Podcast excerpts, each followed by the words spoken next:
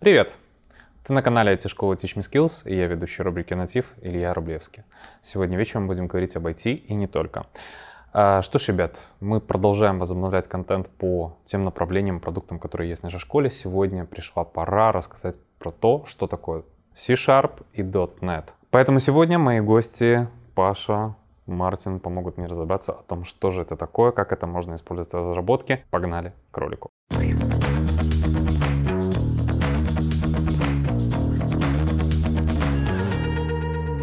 ну что, давайте со всеми здороваться. Паша, Мартин, рад видеть. А, мужчины, у нас сегодня трио, нам сегодня будет о чем поговорить, нам сегодня должно быть весело, поэтому давайте, прежде чем мы начнем разговаривать про великий могучий C-Sharp, а, конечно же, упомянем .NET. А, представимся, Мартин, ты у нас новый гость на канале, поэтому я тебя попрошу рассказать по твоей биографии, сколько лет, откуда сам родом, что ты заканчивал, ну и, конечно, почему и как вообще так случилось, что ты стал разработчиком с использованием шарпов? Да, э, родом я из Гродно, э, начал заниматься программированием с самой школы, олимпиадами по информатике, э, все такое. Потом, правда, свечился на физику, uh-huh. но, тем не менее, понял еще там где-то с класса 6-7, что это точно мое, что это с этим будет связана моя жизнь. Поэтому изначально задался целью там, поступать в Бакуир, на КСИС, в общем, элитка. По, по хардам. Да. Э, все получилось, слава богу. Э, учился на поэте, э, и где-то на курсе, наверное, втором у нас был курс по .NET. Это был, наверное, первый курс, где полноценно нам дали как и бэк, там немного фронта, и базы данных. То есть на курсе был первый, первая возможность сделать лабы, где полностью был проект. То есть с начала до конца ты видел какой-то уже результат, там до этого какие-то были лабы непонятные, по чуть-чуть там того попробовали, того попробовали, а здесь прям полный продукт. Поэтому, наверное, это было решающим э, в выборе технологий, как бы ты первый раз попробовал, зачем уже что-то искать, и понравилось.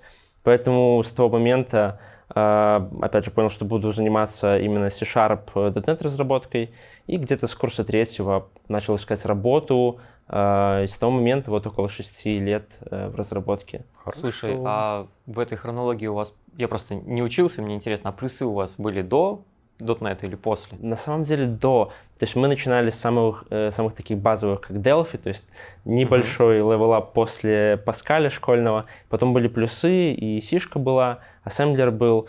Но э, вот в комплексе, э, возможно, я и сам уже потерялся в хронологии, но где-то там был уже .NET и История зачет, потому что, условно, первая возлюбленная, которая в итоге стала женой. Если применительно к языку и технологиям. Как-то так, да. Паш, э, в твоем интро мы не нуждаемся, у нас есть серия роликов, э, появятся отсылочки, в закрепе я это все вставлю. Собственно, давайте к нашему топику. Мартин, я продолжу с тобой. Э, Расскажи мне, что вообще за язык C-Sharp? Вот какое определение мы можем дать? Может, какое-то википедийное, то есть не буду так ругаться, но тем не менее, что мы можем о нем сказать? Если википедийное, то э, это объектно-ориентированный э, язык, э, open source, э, технология очень сильно связана с .NET, на самом Можно деле. добавлять уже open source. Уже open Можешь source. перебивать, надеюсь. да, э, очень сильно этот язык связан именно с технологией .NET. Там, я уверен, мы поговорим еще сегодня об этом. Uh-huh. Э, но сам язык э, он хоть уже и такой более-менее старенький на рынке, то есть где-то в 2000-х был э, создан, э, но тем не менее каждый год он развивается, выходят новые фичи. Э, именно это мне в нем очень нравится, что ты постоянно используешь в работе что-то новое, что-то прикольное, пишешь код свежий, постоянно чему-то учишься, и как-то сам код становится компактнее, ты пишешь более как-то интуитивно понятно, что ли, код. Синтаксический сахар прекрасен, так что здесь я полностью согласен, что чем его больше, тем легче и приятнее писать код про то, о чем ты задумывал, а не то, как это сделать. Ну, давай так, про его плюсы и минусы я еще, естественно, спрошу. Э, Мартин сказал, что он старенький. Вот а раз... еще он сказал, что это ООП язык. А mm. в ООП языке не должно быть статиков. Мне уже... Я столько комментариев начитался, я теперь теорию знаю. Будь здоров. Да. Но в целом прекрасный язык, он не старый, он уже состоявшийся. Он зрелый. Да. Вот прям в самом соку, то есть это вот хорошее бордо, которое открывай, дегустируй, наслаждайся ну, вкусом. Ну, более состоявшийся язык, чем угу. шарпы на рынке, ну, плюсы, наверное. Угу. А все остальное из того, что у нас сейчас есть, оно что-то более свеженькое. Ну, может, JavaScript посоревнуется, что он тоже достаточно Ну, Java долго. тоже такая зрелая уже. Да, ну то есть э, просто что я когда смотрел, на чем пишут у нас сервера, там всякие Ruby, питоны, еще кто-то, они себя рынку явили относительно недавно. То есть так-то они, как обычно, разрабатывались давным-давно, но так, чтобы на них активно начали писать. Ну, это плюс-минус, да, недавняя история. А давай с историей шарпов. Что еще про них можно сказать? Кем, когда, зачем? А, вопрос на ответ. Когда был создан C-Sharp? Примерно такой же, как э, вот вы на Mazda ездите. И когда была компания Mazda основана и кем? И человек такой, ну, Наверное, главного героя звали Mazda или Honda, я не знаю. Ну, то есть у меня такое же отношение к C-Sharp. C-Sharp прекрасен, ну, он был разработан Microsoft где-то в 2000-х, там, в 99-м, наверное, начались, в 2001-м закончили или нет. Вот, э, мужики, как вы вообще думаете, то есть вот это вот R&D история, когда какая-то крупная компания начинает развивать язык, это же вообще затратная на самом деле штука.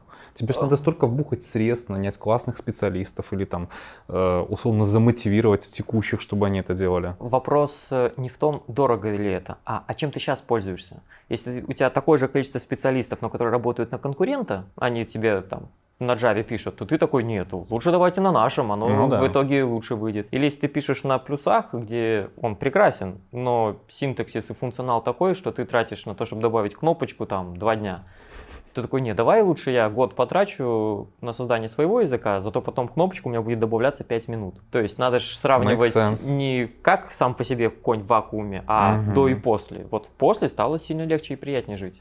Ну, будем как бы честны, то есть история создания языка там в недрах какой-то компании, это не совсем то, чтобы такое прям единичная, то есть это сюда Все же можно отнести отчасти там и Java, тот же uh-huh. самый Swift, это такая же история.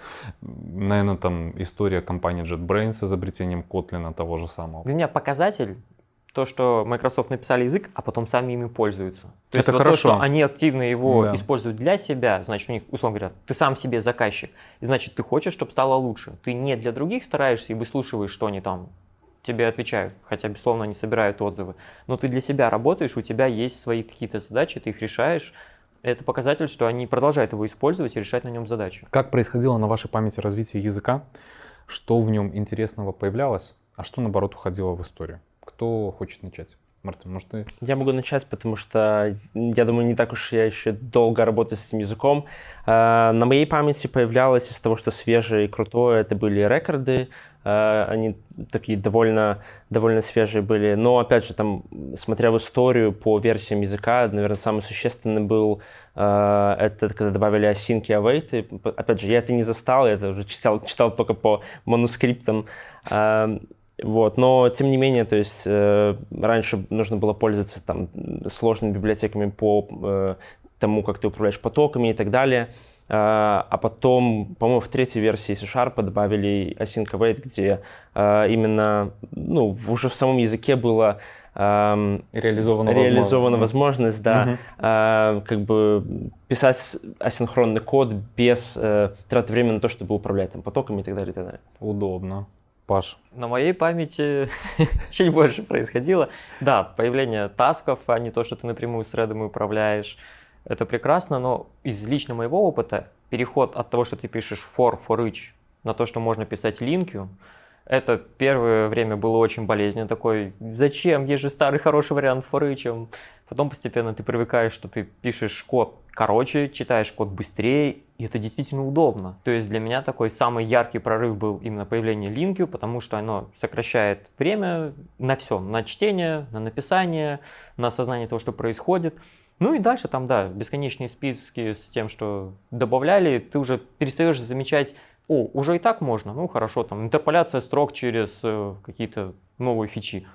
А что так раньше нельзя было? Ты уже и забыл те старые uh-huh. времена, когда ты там стринг формат использовал. То, что ты уже по умолчанию ждешь от того, что, то, что в языке что-то новое будет появляться, там, например, появились какие-то спаны для работы со стрингами.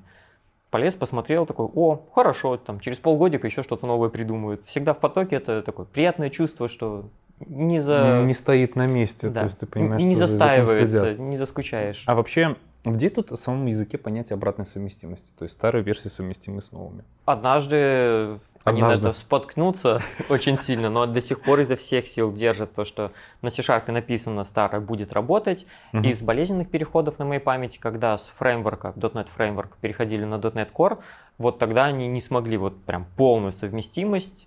Они сказали, что нет, все-таки придется чуть-чуть перепиливать. Это было именно что чуть-чуть, то есть большинство они смогли сохранить функционала, но пришлось по-новому слегка мыслить, думать. Но они фичи хорошие вводили, Мгм. там тот же middleware появился, раньше его не было. Пришлось перестраиваться о том, как ты пишешь. Так что везде, где можно, изо всех сил сохраняют, но есть такие переходные моменты, когда приходилось дописывать, переписывать. Ну, э, я сейчас опять же немножко отклонюсь в сторону, насколько я понимаю, типа эффект обратной совместимости это такой скорее негативный вариант э, влияния событий. То есть лучше бы его убирать со временем, чем постоянно оставлять действующим. Это очень подлый вопрос, потому что если ты пишешь этот продукт, то тебе удобнее, чтобы ты старую функцию мог удалить, а новую написать, и у тебя все Мгм. будет хорошо в Да. продукте.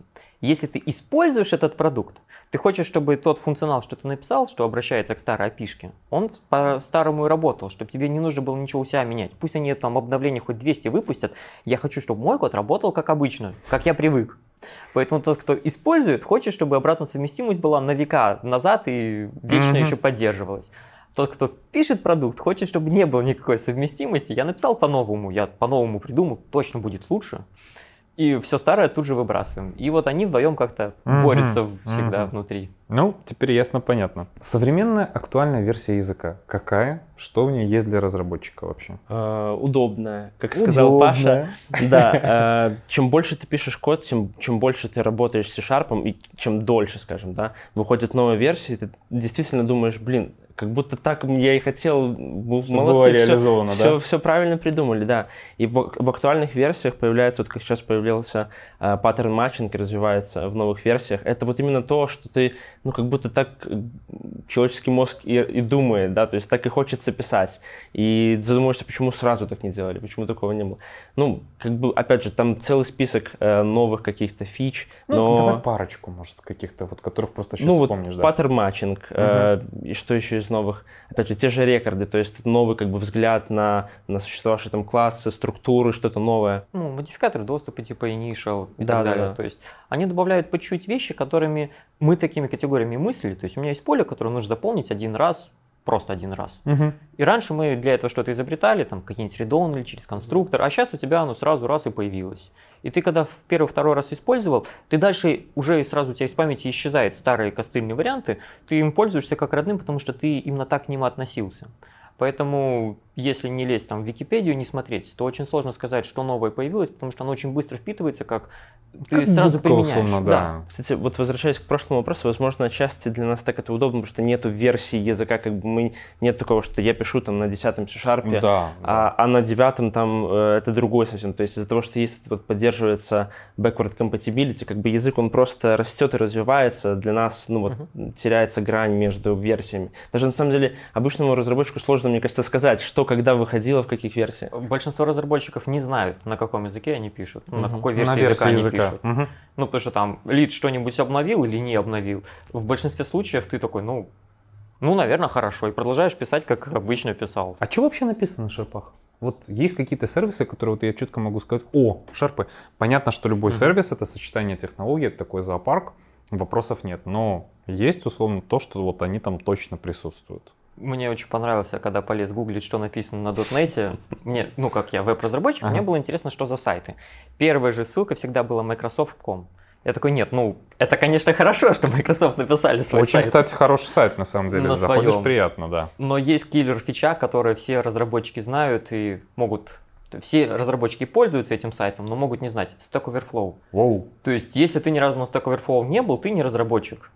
Мгм. А он написан на дотнете нашим любимым ASP. Так что у нас приятно, есть такой приятно. двигатель рекламный. Мартин, может еще какие-то примеры? На самом деле, вот, э, особенно когда начинаешь курс, студенты спрашивают, а что же написано, это самый мой нелюбимый вопрос, потому что на самом деле много популярных продуктов, ну, не написано на .NET. Однако большинство важных бизнесов, которые как бы за, э, за кулисами, они используют .NET. Вот э, я все время работал в финтехе, и на самом деле вот финтех, мне кажется, очень популярная э, именно для .NET э, какая-то область, очень много вакансий на финтех. Поэтому я могу сказать, что много финтех-проектов написано на .NET. Но понятно, что для, э, для обычных людей они неизвестны будут. Окей, окей. Добавить, у нас же есть Unity, хоть мы и не Unity разработчики. Я сейчас зачитаю, я- я должен это сделать. Я- Список. Я подготовился.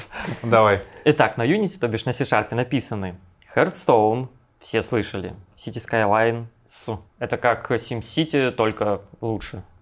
Cuphead, которая в свою нишу замечательно зашла. Subnautica, Kerbal Space Program, это просто я люблю эту игру, ее вы, скорее всего, не слышали. Всякие нишевые Endel Space, Pillars of Eternity, Beholder, Pathfinder, то есть огромное количество второго уровня эшелонных таких игр, таких нишевых, которые человек была идея, он сел, там, небольшую команду добрал, вместе написали, выпустили, и таких же там 10 тысяч маньяков в нее играет. Вот для этого Unity с. C-Sharp отлично заходят. Давайте по синтаксису. Насколько вообще он сложный, то есть у шарпов синтаксис? Ну, я понимаю, что вы сейчас можете сказать, ну, мы столько лет работаем, нам все понятно, доступно. Слушайте, каждый из вас другого какой-то другой язык. Ну, есть с чем сравнить, я более чем уверен. Ну, я думаю, если немножко за скобками оставить ООП концепции, да, и вот на курсах у нас э, мы начинаем как бы с консольных приложений, там Мгм. не трогается ООП с- сразу, то в целом этот син- синтаксис очень похож на на тот же на C, ну, как бы C-подобный язык, то есть на C, C++, JavaScript, Pascal и так далее, и так далее. То есть все, ну, кроме Python, да, то есть Python там отдельной своей жизнью живет. А, Но из популярных современных языков, если хоть что-то до этого пробовал, трогал, то на C-Sharp не будет проблемой писать. Мгм. Если уже брать ООП, там немножко свои, конечно, добавляются синтаксические вещи, но, опять же, они все логичные, и, мне кажется, очень быстро можно во все въехать. Понято, принято. У меня Павел? когда студенты спрашивают, насколько сложный синтаксис, во-первых, я отвечаю «да». Ну, как задал вопрос, так и отвечаешь. А во-вторых, это все равно, что спросить, слушай, а китайский сложный, там цифры сложно учить? Ну, синтаксис к языку, к тому, что ты реально учишь, имеет очень слабое отношение. Ты Мгм. выучил 6 ключевых слов, 7 конструкций, ты знаешь весь синтаксис. Замечательно. А остальное полгода, год, ты там 10 лет что учишь? Ты учишь все, что за этим скрыто. Ты учишь библиотеки, ты учишь подходы, ты учишь паттерны. А они, ну да, они сложные, но они к C-Sharp не привязаны. То есть пытаться выучить, что такое абстрактная фабрика на Java, на Python или на C-Sharp одинаково сложно. Более того, ты, когда какой-нибудь учебник читаешь, там даже примеров кода нету, потому что не важно на чем. Не важно, что за Мгм. синтаксис, важно, насколько сложные задачи ты собираешься решать. Поэтому большую часть времени и сил мы учим людей о том, как вот решать сложные задачи, какие инструменты у нас для этого есть, как мыслить надо. А синтаксис, он такой, ну, сразу фоном. Ты рассказал, что там вот так выглядит if, вот так выглядит цикл. А дальше долго мучительно рассказываешь, что такое циклы, что такое массивы, а не как они выглядят. Хорошо, принимается. Давайте по плюсам и минусам языка. У вас э, на самом деле будет сложная задача, потому что помимо очевидных преимуществ, которые вы действительно видите в работе, вам надо будет назвать, за что вы его не любите, либо за что его в принципе не любят разработчики, которые с ним связаны. Э, Предлагаю от каждого по 2-3 плюса со старта, чтобы было проще. Я не буду забирать чужие лавры, плюсы легче называть Давай. первым. Хорошо, спасибо. Значит, по плюсам, в первую очередь, э, документация языка. То есть понятно, что сам язык, э, у него есть свои плюсы, но около этого учить язык намного приятнее, когда Мгм. много источников, и самое главное, эти источники официальные, их э, не нужно, то есть там спрашивать кучу людей о том, как что-то сделать, а Microsoft предоставил для каждой фичи, для каждой версии языка набор э, документации. Эта документация понятна, она написана, конечно, на английском, но как бы, come on, Тем не в IT, менее. да, все на английском, но тем не менее там есть и русский вариант, там он там переведен на э, гуглом, я так понимаю, однако сейчас там с чатами GPT и так далее переводить не, не тяжело. Ты тот самый человек, который официальную документацию читает? Да, конечно. Не, Это прекрасно. Я, я таких людей не очень много знаю. Это для меня что-то такое сверхдостижение. Открытие. Да, На самом деле там сложно. очень доходчивым языком написано. Там э, не, не просто сухая информация. Раньше вот был MSDN, вот Мгм. на MSDN было прям все четко. То есть э, такая-то функция, такие-то параметры, и все. И непонятно, то есть зачем, когда ее использовать. Сейчас э, написано таким хорошим повествовательным языком, э, описывается, когда функционал, э, можно понять и цель этого функционала, и как ее использовать. И уже потом, да, там сухая информация есть. Вот, то есть документация в первую очередь. Э, во-вторых, очень рядом стоит, понятно, сообщество, да, то есть много людей уже писали на .NET и на C-Sharp, я использую .NET, Э, да, это сразу предвкушая Мгм. комментарии. Вот, то есть много людей писали на C-Sharp, Поэтому те же Stack Overflow и так далее, куча статей. Если какие-то, понятно, то есть документация, много вещей о том, э, о самом языке, то есть все-таки более сухая информация. Но если какие-то прикладные проблемы, документации ты не нашел ответы, уже много людей решили эти проблемы на C-Sharp, можно всегда найти э, всегда найти ответ. Ну и в целом, я думаю, все-таки плюс — это схожесть с остальными языками. То есть э, у нас на информатике у всех там был Паскаль банально, да, да. и даже с ним, то есть есть прямая схожесть, всегда э, проще учить что-то новое, когда уже есть какой-то фундамент. Поэтому изучая C-Sharp, э, мне кажется, очень важно, что он все-таки C-подобный, все конструкции, как Паша сказал, всякие там форы и так далее, эти шесть слов важных, уже все их знают, они все в школе были пройдены, поэтому дальше просто все уникальное ты изучаешь из C-Sharp, а фундамент есть. Еще есть что добавить по плюсам? Э, ну, синтактический сахар, я не устану радоваться, потому что я пробовал писать в других языках, там его меньше. Не везде, но обычно меньше. Или там его очень много, но нет возможности на более низкий уровень сойти, чтобы что-то ручками прописать. А тут вариант, хочешь одну команду, там, какой-нибудь switch case напиши, который внезапно по типам работает. Хочешь сам ручками там через if else прописывай. Угу. Так что это если просто добавить про плюсы. Минусы? Логично вытекают из плюсов. Если у тебя язык состоявшийся, старый, и у тебя огромная комьюнити, это значит, что у тебя написано уже сотни проектов. Тысячи, которым по 10 лет. А это значит, что когда ты попадаешь на проект, есть шанс, что ему лет 12 каких-нибудь. А это значит, что там у тебя интерполяция строк э, через какой-нибудь builder выглядит очень странно, что подходы ни разу там вообще чуть ли не ООП пытаются переделать. То есть есть шанс попасть на очень большой крупный проект, которому много лет, в котором написано много кода, который написан давно, а значит тебе он не понравится. И ты будешь страдать, мучиться, пытаться ту самую обратную совместимость поддерживать для новых фичей. То есть это логические продолжение плюса, что за это приходится платить. Но если ты на новом проекте, то, конечно, хорошо. Угу. Просто большинство проектов старых. А единственный минус или еще какие-то можно назвать? Если ты идешь во фронтенд, то любое твое действие почти сразу приводит к результату, который ты видишь. Ну, а Sharp это один из тех языков, который в большей степени про логику. Ты написал переменную, и она где-то есть. Представь ее в воображении. Ты не можешь ее почувствовать, посмотреть на результат. То есть, когда ты пишешь код, результат ты либо увидишь очень потом, либо не увидишь вообще. Ты написал опишку, молодец, как она выглядит? Ну, не знаю. Пусть фронтендеры сделают, я посмотрю, какая ей пользуется. И это сильно сбивает людей, когда ты вот приходишь, начинаешь работать и типа, и что я сделал? Ну, ты что-то сделал абстрактное, молодец ты не увидишь результат. Что печальненько, потому что есть всякие там мобильчики, еще кто-то, кто этого минуса лишены.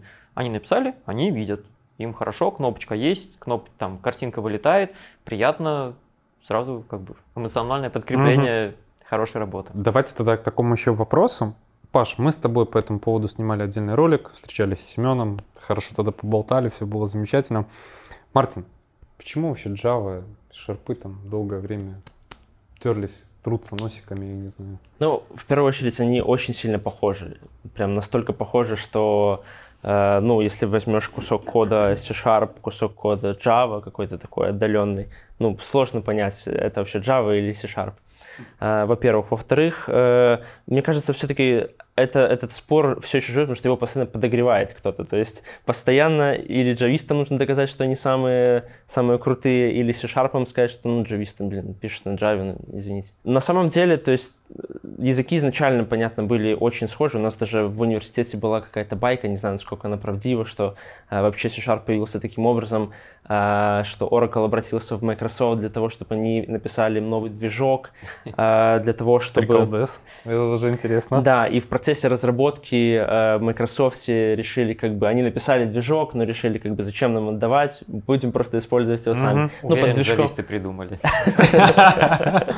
Конспирологическая теория джавистов, да? Да, хотя по факту, э, ну, проекты, может быть, и похожи, которые пишутся на Java uh-huh. и C-Sharp. Опять же, из-за того, что я не работал на Java, не могу э, в этом убедиться. Однако, мне кажется, все-таки рынок немного разделен. То есть э, есть четко Java и все, что связано с, с Java. C-Sharp все-таки уже чем больше он развивается, тем больше он становится отдельным, со своим там инфраструктурой в ажуре uh-huh. и так далее. .NET развивается. Эм, но схожесть, я думаю, все-таки в синтаксисе самая банальная. И задачах. Ну, то есть сложно спорить, кто лучше, там, JavaScript или C-Sharp, потому что у них разные задачи.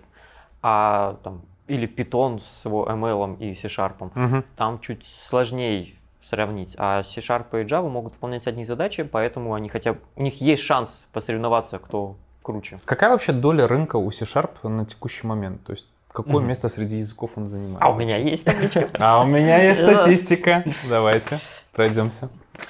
А, Итак, Да, согласна. согласно неизвестному сайту с неизвестного источника, это конкретно про веб-серверы.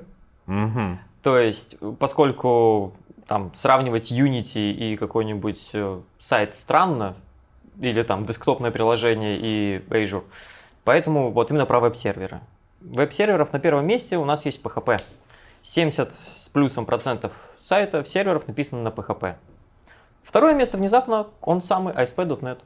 Мгм. 7% это .NET. Дальше я ожидал Java примерно с таким же результатом, но оказалось, что Ruby на третьем месте 5%. Потом Java почти 5%, там Scala, дальше пошли уже там на Ну, не, не 1-2%, будем упоминать эти да. интересные имена и То есть Мгм. второе место, причем второе место после PHP, который самый простой тем, что ты его на колянке написал, запустил, один из самых первых, кто рассказал, как правильно писать серверы, что все в одну кучу набросал, все быстренько сделал, там И у тебя работает. SQL на, рядом с перемеской с HTML, в первых версиях такое было.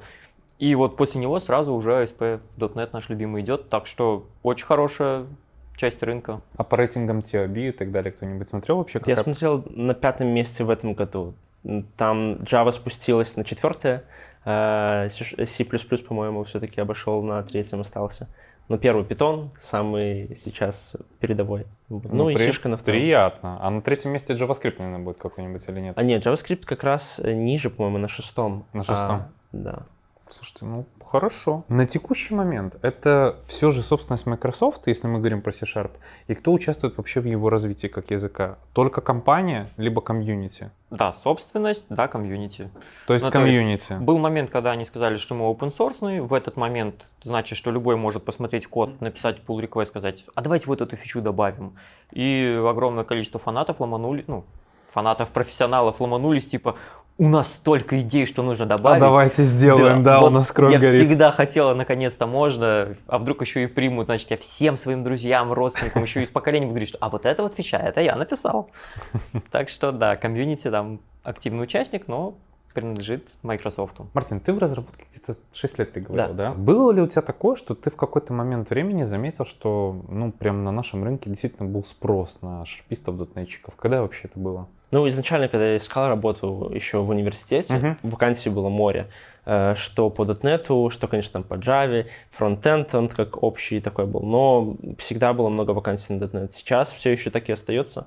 Опять же, большинство вакансий, с которыми я сталкиваюсь, возможно, у меня уже там какие-то поисковые настроены, это все-таки финтех. Мгм. А, но есть, есть отдельная, опять же, зона, это Game Dev с Unity, туда я не смотрю, конечно, но спрос на .NET, мне кажется, был всегда, учитывая, как развивается и C-Sharp, и .NET, и мне кажется, очень важно отметить, что развивается и Azure, э, вот вся инфраструктура Облачная. Azure, Мгм. да, а так как э, ну, удобнее всего разворачивать .NET проекты именно в Ажуре э, и э, всю коммуникацию между ними, если это микросервисы устраивать, тоже в Ажуре, потому что там много инструментов. Э, Учитывая, что все это растет, э, бизнесу намного удобнее как бы, брать вот готовый, готовое что-то, что вместе со всем работает хорошо. То есть ты берешь одного разработчика .NET, и он как бы все готов настроить. То есть Все, все он, решает, он все и закрывает. с DevOps разберется, со всем разберется. Мгм. Поэтому, мне кажется, спрос на .NET никогда не будет падать, пока .NET так будет Пока. развиваться, да. Паш, у тебя, может быть, какие-то тоже тенденции были за годы Э, карьеры? Я бы с радостью их заметить, но я работу менял как бы. Ну, ты рассказывал, да, Да. это, это не часто Надо событие. менять, ну, пошел, поменял. Все, теперь новая работа. Паша, у меня будет тебе вопрос такой. Э, скажи мне, пожалуйста, что такое .NET? Почему она, платформа же, платформа, да, идет рука об руку со знанием шарпов вообще? Я бы тут, наверное, джавистов вспомнил. Аж. Потому что Java первая придумала и показала, говорит, что было до Java, до .NET, у Мгм. нас были плюсы. На плюсах ты, когда пишешь, ты должен писать под конкретную архитектуру, чтобы моя программка вот на вот этом компьютере работала. А потом джависты сказали, а давайте мы напишем специальную прослоечку, виртуальную машину, JVM, условно, да. которая? Мгм. И писать код ты будешь, не зная, что за компьютер, на каком компьютере оно будет работать. Этот код будет скармливать той промежуточный слой, который виртуальная машина JVM, а он уже будет придумывать, как это все перевести для конкретного компьютера. Удобно. И вот эта задумка о том, что у тебя должен быть промежуточный слой, через который ты прогоняешь свой код, чтобы он тебя настраивал под конкретную машину, вот .NET именно эту задачу и пытался решить. То есть у тебя есть C-Sharp, это язык, на котором ты пишешь, ты это скамливаешь в своей платформе .NET, уже платформа .NET это превращает в там, промежуточный код, который будет выполняться на компе. Угу.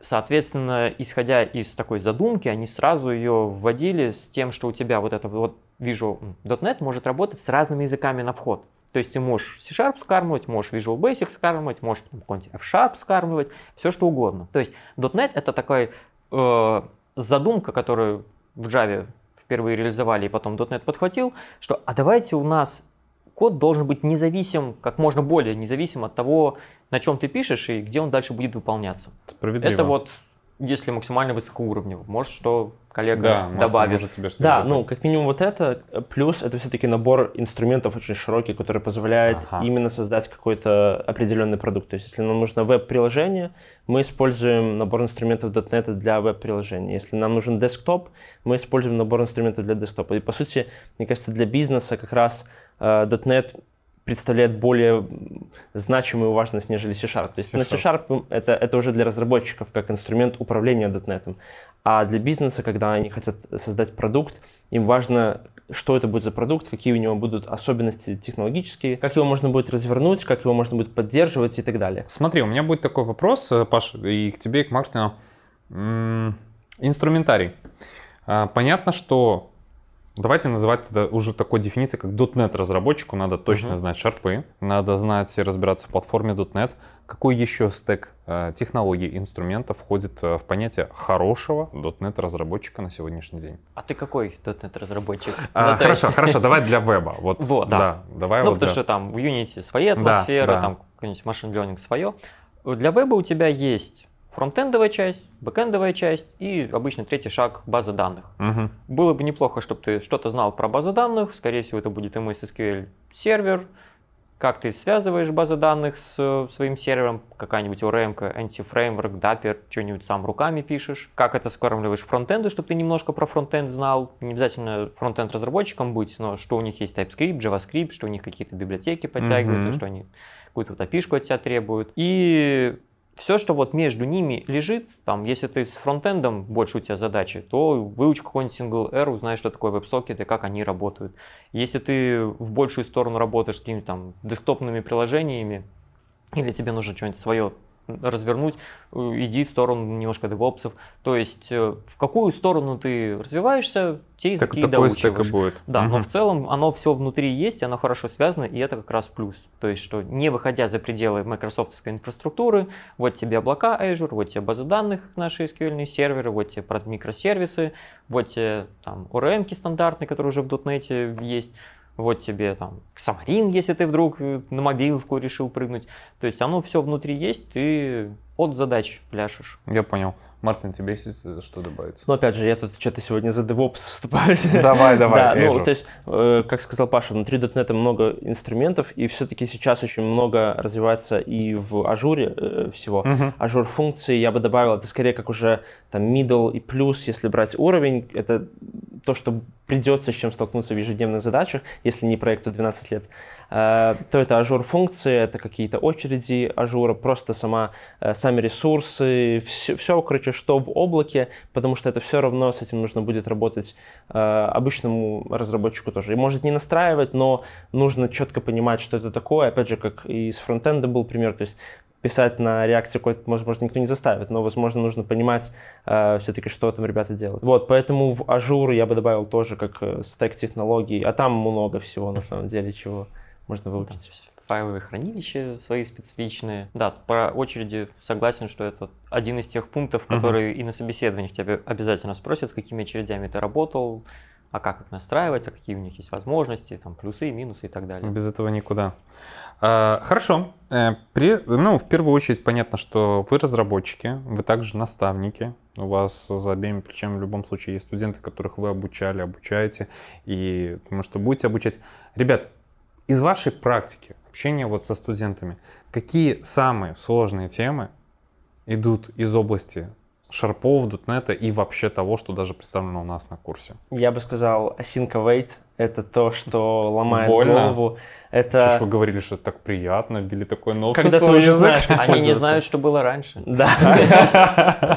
Но Это еще просто. Но как раз вот там может быть чуть более логично и понятно, но использовать сложнее. Но я думаю, все-таки да, для, э, для новичка в изучении вот именно async await это то, э, ну, что нужно разложить по полочкам хорошенько, с, с рисуночками. То есть много э, разных концепций, не приходится так сильно вдаваться в подробности в объяснениях, Мгм. чтобы, чтобы с ними ознакомиться. Что такое переменная? Ну, то есть, Вот прям да. если Мгм. мы говорим про человека с нуля, то если ты смог объяснить человеку, что такое переменная, то дальше все остальное будет попроще. Э, Потому что ко мне приходили и люди, которые, я уже знаю Python, Java и хочу выучить C-Sharp, у них сложностей нету. Они только э, там плюются, что «Э, я не так привык использовать, там, не знаю, работу с массивами. Ну, у них ничего ну, сложного как бы нету. надо, да, приобщаться, да. А те, кто действительно с нуля пришли, я там вчера что-нибудь хорошее, не знаю, хирургом был, хорошая профессия, вот сейчас хочу в IT пойти. Он приходит, и концепция того, что у тебя есть массив, что у тебя есть переменные, у них есть типы, о чем разница между объектом и классом. То есть такие вот базовые вещи, их сложнее и дольше всего объяснять, потому что, ну, по крайней мере, для начала, программист, который работает хотя бы 2-3 года, на самом деле перед этим еще в универе 5 лет учился. И до этого еще безостановочно там что-то в школе пытался писать. У него этот поток идет подряд, и он не замечает, как он использует термины, которые ему привычны, он с молоком матери впитал, Усвоил и все. Да. и спуститься на уровень, сделать вид, как будто ты этого не знал, это достаточно сложно, и людей подтягивать к тому, что такое вообще алгоритм, что вот у тебя есть последовательность команд, и они подряд выполняются. А что, если там другие команды нужны? И вот человеку объяснить, что там у тебя есть if, и что ты там конкретную задачу затачиваешь. Вот такие базовые, простейшие вещи, они, в- по моему впечатлению, больнее всего людям идут. После этого они уже как-то так смирились с тем, что хорошо, я перестраиваюсь, и дальше идут, впитывают по ходу дела там. Асинк, ладно, давай еще и с асинком пострадаю. Рефлексия, ну, хорошо, я и так-то ничего не понимал, давай рефлексию попробуй написать. Так что в моем впечатлении именно так оно выглядит. Смотрите, если мы берем вот именно изучение шарпов .NET под веб, э, какой вообще оптимальный срок э, для изучения такого базового минимума, ну, чтобы можно себя было пробовать на рынке? Ну, тут сильно зависит, наверное, все-таки от э, того фундамента, с которым приходил студент. А, но если он, опять же, как мне кажется, хороший уровень информатики э, там, до 11 класса, то есть, как Паша говорил, там просто переменные, форы и так далее, это уже какое-то хотя бы рядом понимание есть, э, то в целом, мне кажется, за полгода Окей. э, чтобы выучить сам синтаксис языка, чтобы окунуться, ну, конечно, это очень много работы, то есть это нужно много писать кода, это нужно много читать всякие Stack Overflow, учиться на своих ошибках, на чужих ошибках, и много просто пробовать, э, ну, что, что-то новое делать, то есть каждый день какие-то новые задачи выполнять, и речь не только об алгоритмах, а просто, то есть пробовать какие-то инструменты из .NET, сегодня это попробуй, завтра это. Э, Я думаю, за полгода, да, вполне Окей возможно. будет. Паш, у тебя какое мнение? У меня есть налоговый инспектор, которая сказала, что все, я не хочу быть больше налоговым инспектором, не знаю. Плохой начальник, я ухожу. Хлопнула дверью и через полгода устроилась. Мотивация. Ну, правда, она по принципу победы или смерти, у меня сбережение на год. Соответственно, через год я либо с голоду умру, либо я в IT покажусь. И, ну, там, полгода поучилась, три месяца искала стажировку, работу, Режим устроилась. называется. То есть э, так люди могут. И Есть примеры там, где три года, ну я, может, поучусь. Нет, слишком сложно, перестану. Нет, ну давайте я еще раз запишусь и посреди лучше курсы брошу. Нет, ну я, конечно, курсы доучила, но как-то ну так сложненько не буду учиться. И вот с такими переменными а потом, ладно, я все-таки хочу войти, так уж и быть, вообще возьму, уволюсь, и опять там быстренько доучилась, но опять-таки бэкграунд, вот как правильно коллега заметил, что вопрос, что ты успел до этого впитать. Что ты сделал для хип-хопа, да? Да, да? потому что если ты с нуля приходишь, это возможно за полгода выучить, но это значит, что ты полгода, не вспоминая ни о чем другом, погружайся вот как, как другой язык. За сколько выучить другой язык? Если тебя закинуть в Китай, ты на китайском через два месяца уже будешь общаться. Ну, да. Ты будешь да. знать 7-12 важных слов и Как какие-то там... чашечку риса попросить. Да, Да. то есть ты это легко впитаешь. А если ты здесь будешь по полчаса каждый день учить, ты через 20 лет ничего не будешь знать. Вот то же самое и с э, языком программирования. А вот э, ваше мнение вообще, шарпы самостоятельно можно выучить? И ну вот какому типу людей вообще подойдет сугубо самостоятельное обучение? То есть объективно, вот мы сошли с вами в том, что документации хватает, туториалов хватает. Я уверен, что даже в принципе доступных видосов, которые можно посмотреть, ну там прям надо, конечно, пофильтровать информацию, потому что чем дальше копаешься, тем может быть очень много флуда.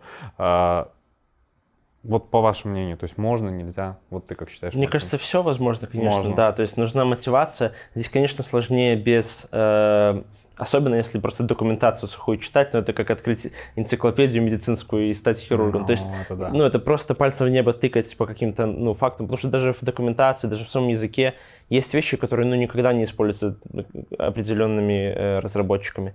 А, Поэтому именно гайденс, чтобы направить э, и эффективно использовать свое время в обучении, это необходимо, конечно. И практика.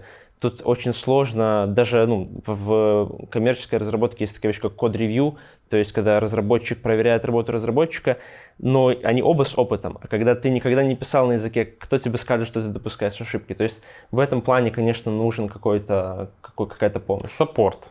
Да. А, Можно ли научиться плавать без воды? Ну, Ну, примерно можно, так. В теории можно, да. можно. То есть можно научиться писать программы, не написав программы? Ну, нельзя. То есть э, можно ли стать .NET разработчиком без курсов и обучения? Можно. Это больно. У тебя должна быть просто железная самая дисциплина. Ты должен знать, что да, вот если бы мне было у кого спросить, я бы нашел ответ за 20 минут. Я не могу, значит, я буду два дня на это тратить. Два дня это очень оптимистично. Но это возможно. Ты нет такой секретной информации, которой обладают только разработчики. Она вся в открытом доступе. Да. Если ты можешь его впитать, фильтровать и у себя в голове удержать, и станешь дотнетом. Просто ты потратишь сильно больше времени, чем если бы был рядом человек, которого ты можешь спросить. Неважно, кто он. Даже программиста возьми, просто соседа, друга, не знаю, брата. Если у тебя он есть под рукой, у тебя время вхождения в, дот- ну, в любой язык программирования там в разы просто уменьшается, намного легче, быстрее и проще становится. Такой будет вопросик. Вы здесь уже упоминали, а, для работы условно в вебе, будучи там .NET разработчиком, важно, насколько я понимаю, знакомство с JavaScript либо TypeScript. Насколько глубоко его надо знать, и, ну, оп- опять же, это будет такой, понятно, наверное, не очень ре- репрезентативный вопрос по статистике, ту, которую вы предоставите. Сколько реально времени вам надо работать с кодом, который завязан на написании на TS либо JS? Да, надо. То есть ты будешь его знать. Ты будешь знать либо плохо его, либо хорошо. Но ты будешь его знать. Будешь знать ты его плохо, хорошо. Это как-то будет очень сильно влиять на проект? Это будет очень сильно зависеть от проекта. От То есть проекта. были проекты, где я 70% времени сидел на фронте. Воу. То есть я .NET, у меня .NET сайт, но большая часть бизнес-логики у нас сосредоточена на том, как правильно показать, чтобы всплыло, чтобы обработать ошибочку, и нам хотелось это сделать красиво. Мгм. Требования заказчика, без проблем, мы можем, мы делаем, соответственно, тогда ты изучаешь на всю глубину язык, активно им пользуешься, разрабатываешь. Были действительно моменты, когда я за полгода ни разу HTML не увидел. Я для того, чтобы его не забыть, пошел преподавать HTML. Ну, потому что я его не вижу, оно просто выветривается из памяти. Забывается. Так что, как ни странно, это полностью зависит от проекта. То есть в среднем оно обычно делится где-то там процентов 30 на 70, и по моим Мгм. ощущениям.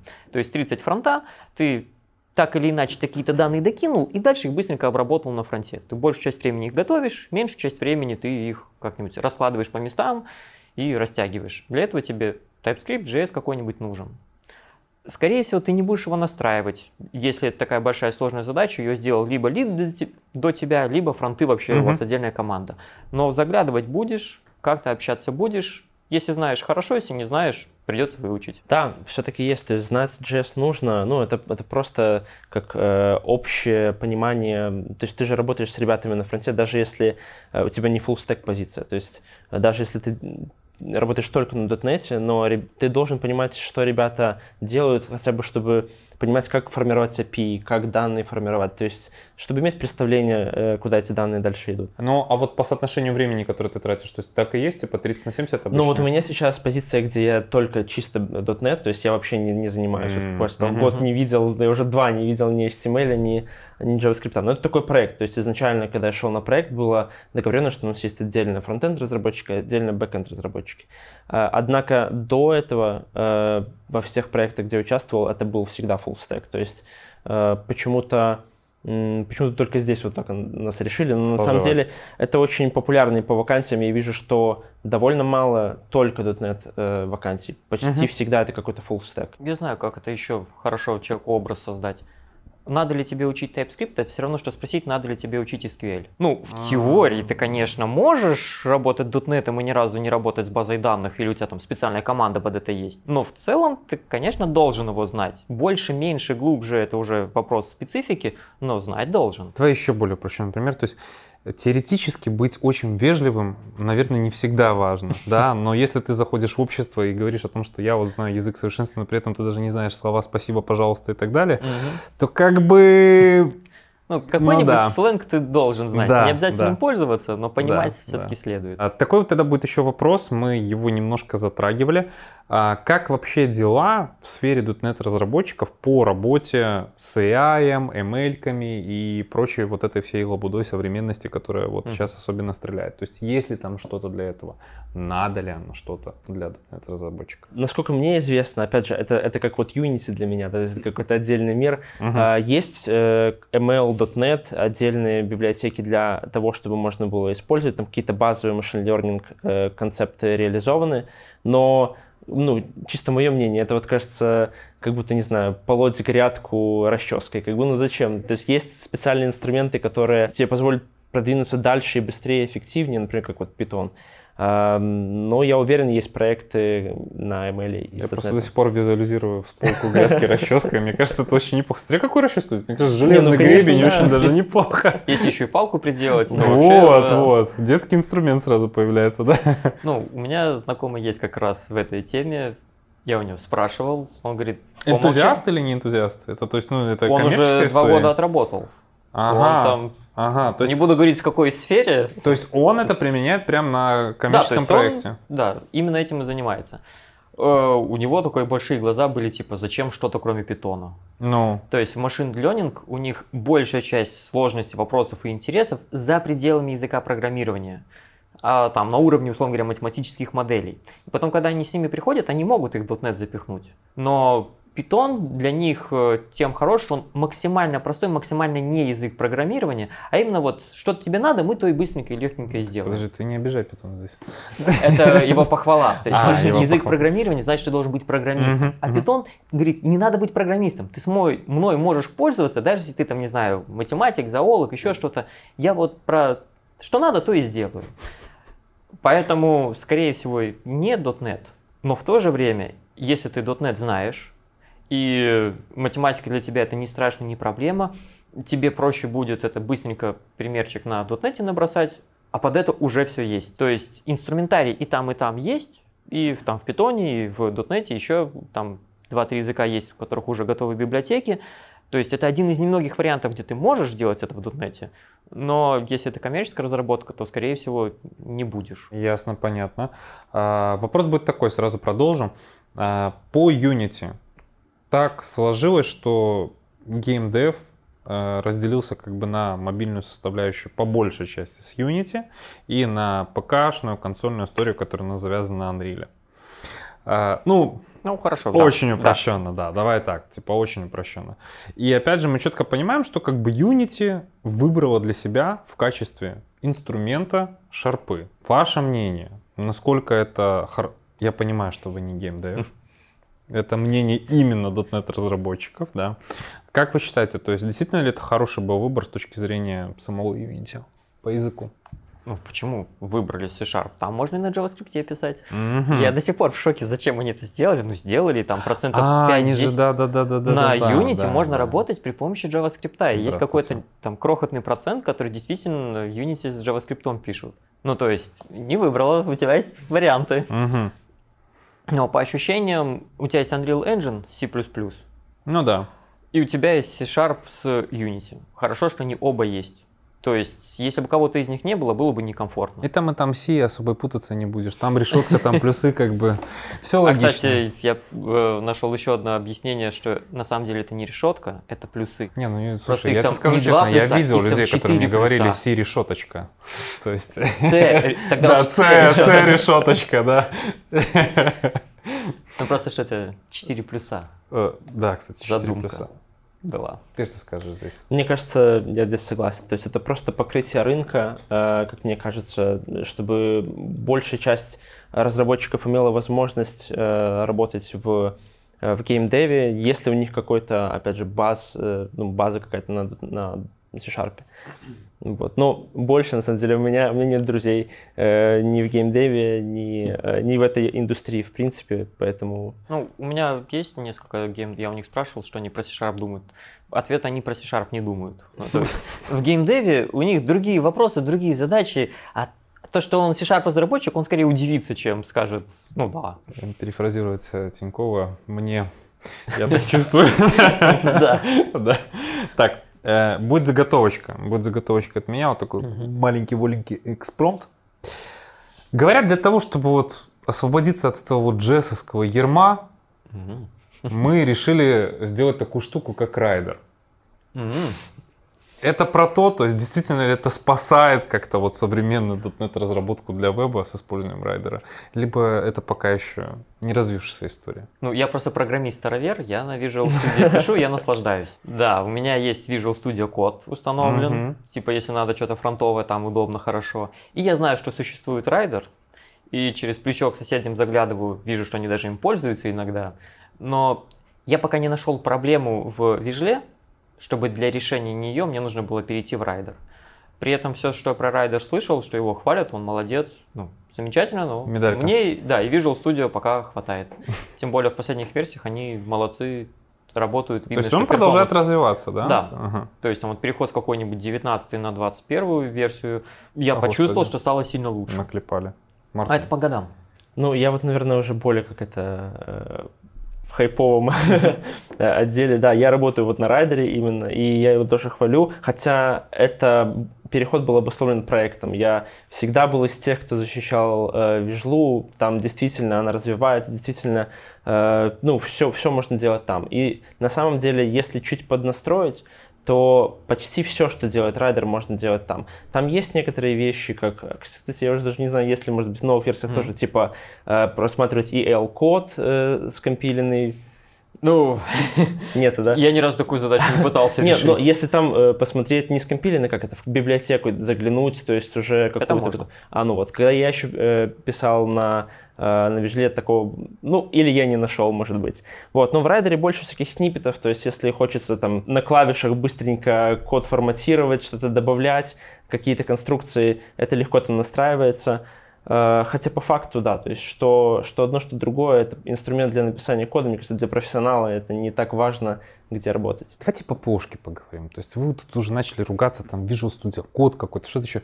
Какой ПО вы вообще запускаете каждый день для работы? Ну, это сильно зависит от проекта. Но я думаю, в современных проектах это будет Docker, потому что... Достаточно. Дальше. А по одному. А, Microsoft SQL Server у меня всегда открыт, потому что к базе надо. Ну, Slack э, для общения с командой это как бы такое на любом Или. Teams. Или Ага. Teams, да. Продолжай. Так, очень быстро код развивается. пишете? Ну, Rider, вот у меня Rider. On the Storm. Вспоминается Snoop Dogg сразу. Ну, Visual, Studio код. Ага. Оба открыты. Что еще? А, ну, GitHub. есть... А GitHub в браузере? А, да. Ну да, GitHub браузер. У меня есть GitHub десктоп с котиком, но это для студентов. Хорошо, гид, гид, ну, гид в любом Ну, у случае. меня такое древнее э, по интерфейсу Git extension я использую как клиент. В Вижле все вмонтировано, там удобно. А если совсем скучно, можно консольку открыть. Но И в? Вижле, То есть вот это вот то, что вы назвали, это в принципе все, да, да? ты в браузере большую часть времени да. гуглишь. Какой у тебя программа открыта? У тебя браузер открыт. И 80% времени ты в браузере сидишь и что-нибудь ищешь, читаешь. Где я, мама, был сегодня? Я был в браузере, как название дискаунтера. А, с какой операционкой вам приходится работать? Ну, это глупый будет вопрос.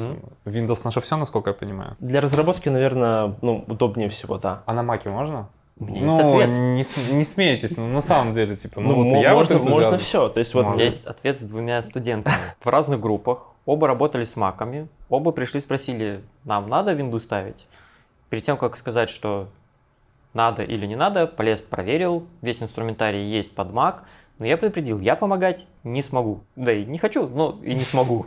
У меня мака нету, как там что настраиваться, не подскажу. Два человека, оба страдали, оба мучились. Оба на любое там, нажмите вот эту клавишу, запустите вот эту там приложеньку. Мгм. Они типа, подождите, мы к следующему занятию загуглим, как это правильно делать на наших маках. По итогу один из них сдался и посреди курса снес э, мак, купил ноут с виндой и на винде продолжил работать. Второй до конца бился и победил. Все, что надо было делать с виндой, все, что нужно было делать с вижлой, все смог, все справился и в конце презентовал на своем любимом маке. Потом написал э, Тиму Куку, как тебе такое, Илон Маск, я смог. Да, ну то есть э, он в два раза больше, чем все остальные работы проделал, он продвинулся на невероятные глубины, но он справился, так что это возможно, и это смог сделать вот студент. Правда, зачем, Это- но смог. Это энтузиазм называется. называется Да. Синдром исследователя. Я сказал, что я смогу, я смог. Так что экспериментально доказано. Давайте поговорим немножко про программу нашего курса. Э, Ребят, вот э, вы преподаете все уже не в первый раз.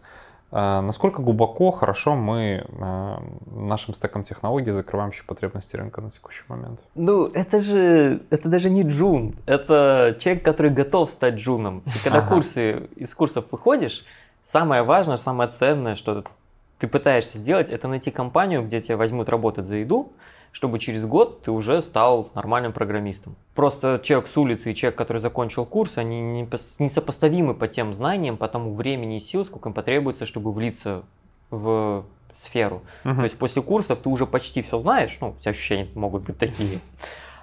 И когда тебе с тобой начинают разговаривать, ты понимаешь, что тебе говорят. Ты понимаешь, что тебе нужно сделать, что тебе нужно выучить. А если у тебя не было такого бэкграунда, ты, ты слышишь просто белый шум. То есть вот звуки понятные, слова не складываются, не говоря уже про смысл.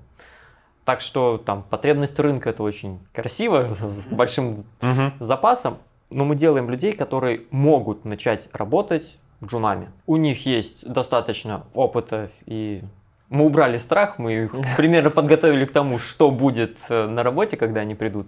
По крайней мере, я вот именно так пытаюсь их настраивать, что учиться вы будете там, на работе, а я вас готовлю, чтобы вы выдержали это обучение, которое будет там на работе. Спасибо. Мартин, ты что скажешь? Ну, я думаю, что э, потребность рынка действительно, может быть, это уже э, громко сказано, но как минимум разработать что-то на собственных требованиях, то есть придумать, что я хочу сделать и сделать, это можно. И тут, э, продолжая мысль Паши, мне кажется, готовим еще людей, которые способны пройти собеседование на джуна. Мгм. Потому что на самом деле как бы можно и самому что-то почитать, но даже, наверное, собеседование и испытательный срок. Вот, Да. вот так. Да, потому что собеседование просто можно подготовиться. Но да, то есть основное обучение всегда на работе. Если сравнивать курсы, возможно, с университетом, в университете, а, опять же, там брать, например, КСИС, да, какой-нибудь, а, там более комплексное, помимо как бы того, с чем ты работаешь. То есть создают э, за 4 года такую ауру айтишника из тебя. Но, но как бы тот курс, вот по сути, как я говорил, с чего я начал эм, заниматься .NET, мой курс, э, который он так и назывался, кстати, XIS, на .NET, он был точно такой же, как наш курс здесь. То есть э, насыщение было такое же, синтаксис, .NET, э, веб-разработка, базы. То есть все то же самое, действительно можно сделать, что ты сам захотел сделать. А что вообще можно написать в ходе того, когда обучаешься у нас на курсе? То есть какие вещи ребята пишут? Если ты учишься быть веб-разработчиком, после этого ты можешь сделать сайт. На сайт. У тебя будет полноценная база, логин, авторизации, какие-нибудь чатики. Ты там прошел, что такое докеры, упаси боже, или еще что-то, ты сможешь это развернуть. Ну, то есть ты можешь взять, не можешь, а у меня студенты в конце концов разворачивали приложение, я, их, кстати, их настраивал, говорил, что самое лучшее, что полезно вы можете сделать, параллельно с курсами пишите свой сайт. Мгм. Потому что это не просто возможно, это самое полезное, что ты можешь сделать, чтобы закрепить знания, чтобы напороться на вопросы, которые у тебя потом появятся, чтобы я сразу тебе их ответил.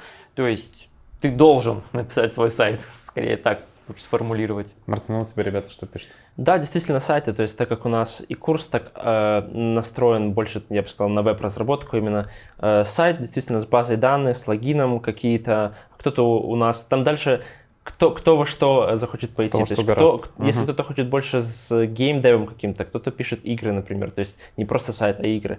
У меня были ребята, которые сами выучили сигналар и делали э, сами фронт, или там находили друзей, которые делают э, фронт, и вместе с ними делали проекты, которые в лайве, то есть на веб-сокетах все красивенько, э, мультиплеер. Вот, то есть э, сделать можно довольно много на самом деле после курса. А что вообще по деньгам платят разработчикам на сегодняшний день? То есть, ну давайте там пройдем по гридам, то есть там джуны, джуны, джуны, медлы, сеньоры. Ты уже готов, я насколько понимаю. В соответствии с версией DevBuy, Ага. мне просто понравилось, у них разбиение хорошее. Все, что меньше года, медианная зарплата 750 долларов. Медианная – это волшебная прекрасная цифра, значит, что половина зарабатывает больше, ну, Мгм. а половина меньше. Меньше. То есть, если ты будешь вот ровно посерединке такой, ни туда, ни сюда, то 750 долларов – это в первый год. С первого по третий – 1600 долларов. То есть, это ты уже джун, который устоялся, и ползешь в сторону медла, может, даже медла тебе дали. С трех лет до 7 лет это 2500. Это значит, что ты уже middle, спокойно работаешь, уже задумываешься по вопросам архитектуры, может, тебе даже разрешили что-нибудь большое самостоятельно разработать. Ну и 7 плюс, когда ты скучающий сеньор, не знаешь, чем заняться, медиана зарплата 3500. То Мгм. есть, э, если ты 7 лет отработал, то половина людей зарабатывает больше, чем 3500. Ну, вообще, насколько я понимаю, типа есть же люди, которые 100% у нас зарабатывают больше, чем 3500. Если они долго находятся. Еще раз, это половина точно зарабатывает Да, больше. половина точно. Насколько больше, там у тебя Ну, бесконечность предел, предел, как договоришься. Просто что вот циферки, если верить, опять-таки, DevBuy. Совпадает все? Да, примерно так. У Примерно. каждого свой путь, конечно, вот по этим вот, по Мгм. этой лестнице. Зависит от того, меняешь ты компании, часто меняешь, Угу. или внутри компании ты как-то очень растешь. Вопрос философский. Вы когда-нибудь думали, что вы хотите изменить C-Sharp? Конечно. У меня вокруг сидят красивые девочки-фронтендеры. Как можно про фронтенд не задумываться? То есть, э, ближайшее, куда бы можно было идти, это JavaScript. Нет, конечно. На них приятно смотреть. Но если, во-первых, не JavaScript, а TypeScript, Да, да, давайте. хорошим сразу программистом был. А, Python с его машин learning и AI — это то, что мне не дает покоя. Я учился на мехмате, меня учили математике. И это такая киллер-фича, когда ты смотришь, читаешь какую-нибудь статью, и ты понимаешь, о чем они говорят. Вот Мгм. там 99% видят какие-то символы, а ты прям образы сразу эти воспринимаешь, и такой, а, так вот как они прикольно придумали. И как прям супер запасной план у меня есть, что если надо, перепрыгиваешь в питон и спокойно становишься мастером по машинному обучению. Ты что скажешь? На самом деле то же самое. У Ну, меня, да. да, у меня э, шко- Девочки-фронтендеры? Нет. У меня школьный путь был связан с олимпиадами, и поэтому я так как-то всегда был близок к науке. И вот разработка ПО — это такое как бы хардкор бизнес, то есть ты работаешь на бизнес, ты пилишь какие-то фичи, и иногда хочется что-то, ну, не для души, но как-то, ну, вот э, что-то не ради денег, скажем. И вот я на самом деле задумывался над тем, чтобы и пойти в машин learning. Но на самом деле, как бы пока моя текущая специальность воспри- востребована, э, нету нужды, во-первых, нужно переучиваться, так или иначе это большой базис, который нужно будет поднимать. Но питон, да, наверное, это ближайшее. Я на сегодня для себя закрыл все вопросы, на самом деле, которые мне хотелось вам задать. Э, Что я могу сказать? Вы действительно разбираетесь в своем предмете, который вы ведете. И я очень надеюсь, что мы для ребят ответили на все вопросы о том, насколько вообще актуально, современно, доступно, понятно, может быть, если они захотят стать .NET-разработчиками в вебе. Вот, ребята, огромное спасибо. Вам желаю большого пласта развития, чтобы у вас все получалось в жизни, ну и чтобы к вам приходили замотивированные ребята, которых вы будете пускать в этот мир .NET. Других Своими силами. не даете. Только мотивированных. Будем стараться. Спасибо, Мартин. Спасибо, Паша. Ребят, я надеюсь, что вам понравился сегодняшний подкаст. Э, Помните, что очень важно подписаться на наш канал, оставить ваши лайки, комментарии. Это все приветствуется. И мы еще увидимся. Пока.